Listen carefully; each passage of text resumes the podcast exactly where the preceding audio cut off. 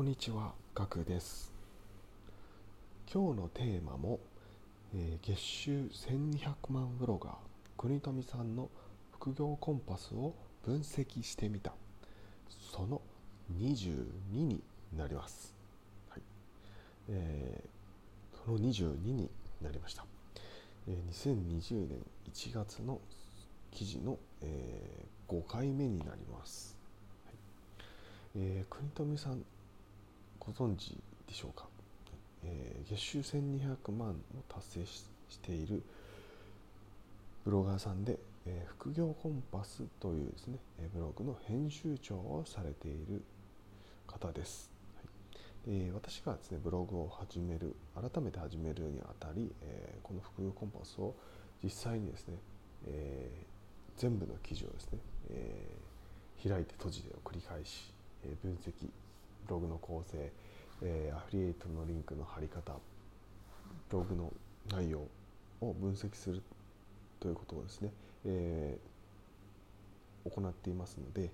えーそれをですね、えー聞いている方にもですねシェアしたいと思いまして、えーこの音声配信と無料のノートで、えー配信をしております。えー無料ノートの方はリンクを貼っておきますので、えーよかったら、えー見てみてください。今回はですね、え4つの記事の紹介になります。えー1つ目がですね、えー ConoHa WING の評判はっていう話です。 ConoHa WING とはですね、えレンタルサーバーの、え会社になります。はい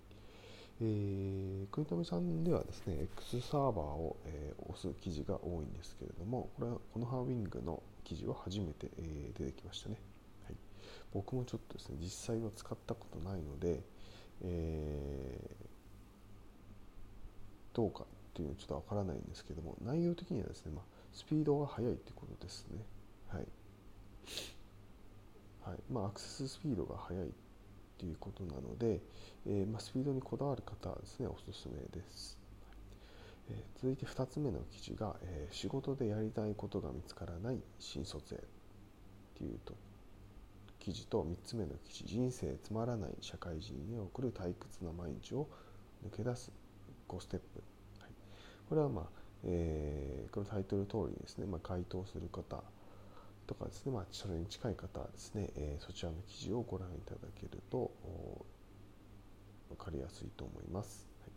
えーで4つ目のですね、えこの最後の記事ここが今回ちょっとご紹介したい記事です。えー副業サラリーマンが月30万稼ぐルーティンの作り方3ステップ、はい。えーまあ、副業やりたいサラリーマン、まあ、やっているサラリーマンの方、えーが聞いてると思いますのでちょっとこちらを取り上げさせていただきます、まあ、副業ですね。で月30万稼ぐまでに重要なこととは何かっていうのをですねすで、えー既にですね稼がれている方を参考にですね、えー紹介されています。まあ、ざっくりとですね、えー内容についてはですね、まあ、副業取り組む副業については、えー時間を切り売りしない副業を、え毎日ですね継続していくということが重要です。まあ、その副業というのは例えばブログだったりプログミプログラミングだったり、えーウェブデザインだったりアフィリエイト SNS を紹介されています。で、えーまあ、ルーティンとしてはですねまずはですね、えー時間を生み出すとにかくですね副業する時間を、まあ、生み出すことが重要だというふうに書かれています。まあ、ポイントとしてはですね朝活をやること、えーそして、えやらないことを決めることそしてやらないことを決めたらそこを副業にする時間にすること国富さんの場合はですね、えー毎日テレビを見ない、えー毎日30分以上は YouTube を見ない、えー月に1日以上飲み会に参加しない月に2日以上友達と遊ばない月に3日以上友人との夕食などにも参加しないこれを決めているそうです。そして、えー、コツの3つ目は隙間時間を活用する、えーまあ、会社までのですね、えー通勤する時間だったり、えーお昼の時間ご飯の時間をちょっと15分ほど削って、えー、それを副業の時間に充てるとかですね、まあ、お風呂の時間もですね、えー、副業の時間にちょっとできるなら当てる。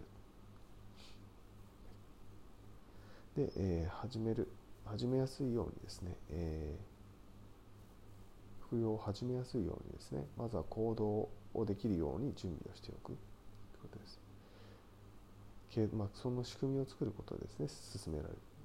ようにしておく。つまり、えー、やる気が出て行動するんじゃなくて行動をして、えー、やる気が出るの順番が重要だというふうにおっしゃってます。これはですねすごく分かります、はい、行動してやる気が出るんですね。やる気を待ってたら、えー、行動ができないっていうのは、まあ、当たり前の話だとは思うんですけれどもなかなか難しいですよね。なのでなるべくですねすぐ行動できるように準備をしておくっていうことが重要です。例えば本を読むって決めてるんだったら、えー、目がつくところにですね本を置いておくっていうことが重要です。本をしまっておいたらですね本を出すっていうことがですねまず最初に始ま、えー、ハードルとしてあるのでそれ面倒くさいなと思ったらこう本が読めないじゃないですか。なので、えー、まあ、本を出すのが面倒くさいんだったらもう本を机の上に置いておくとかですね。例えばもう物理的にですねそれが無理だっていうんであればもう Kindle で本を買っておくとかですね。そしたら本を出す必要はなくなります、はい、なので、えー、まあ、そそういった感じでですね、えー、まあ、行動へのハードルを下げることによって行動をしやすくする。そしてそれをが継続しやすくなるっていうので、え行動をしやすい環境に家の中を整えておくカバンの中を整えておくっていうことが重要です。でそしてもう一つですね、えー、タスクのですねコツなんですけどもこれは、えー、有名なですねフリーランスの学さんから学んだらしいんですけれども、えー、例えば3つのタスクがあった場合ですね、えー、1のタスクが終わるまで2のタスクは必ずやらない2のタスクが終わるまで3のタスクは必ず進まないっていうのをですね決めているそうです。なので、えー、必ずですね、えー、もう3つって決めたらですねもう1から順番にやっていて1が終わったら2 2が終わったら3っていう形でタスクを必ずやっていくということがポイントだそうです。はい、はい、今回はですね以上になります。はい月収1200万ブロガー国富さんの副業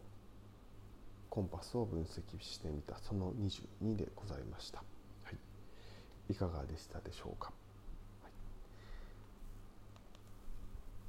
えー、僕もですねぜひですね、えー、取り入れ取り入れられるところですね取り入れていきたいなというふうにちょっと思っています、はい、やはりですねかなりですねこの国富さんといい、えー、学さんといいですね、えー、やっていることはですねやはりこの時間をですねどうやって作ってですね、えタスクをこなしていくかっていうところに、えフォーカスされてますのでそして継続ですね継続されていますのでかなりですね、えー、ハードな部分があるので、えこれをそっくりそのままですねできる人ってかなり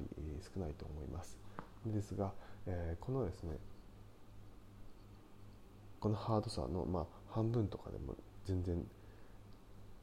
いいと僕は思ってます。はいなので、まあ、国富さんとかですね月収1200万とか稼いだことがあるんですけども別に1200万を目指さなくてもいいと思うんですよね。その半分の600万でもすごいと思います。その半分の月収300万っていうのはですねサラリーマンじゃありえない月収だと思いますのでですがまああ時間がかかることは間違いないと思うのでまあ例えば1日1時間でも全然今の状態よりはですねいい状態になると思いますので、えー、ぜひですね僕もそこを目指してですねやっていきたいと思っています。はい、はい、えー、今回はですね以上になります。ご清聴ありがとうございました。それではまた明日お会いしましょう。ではでは。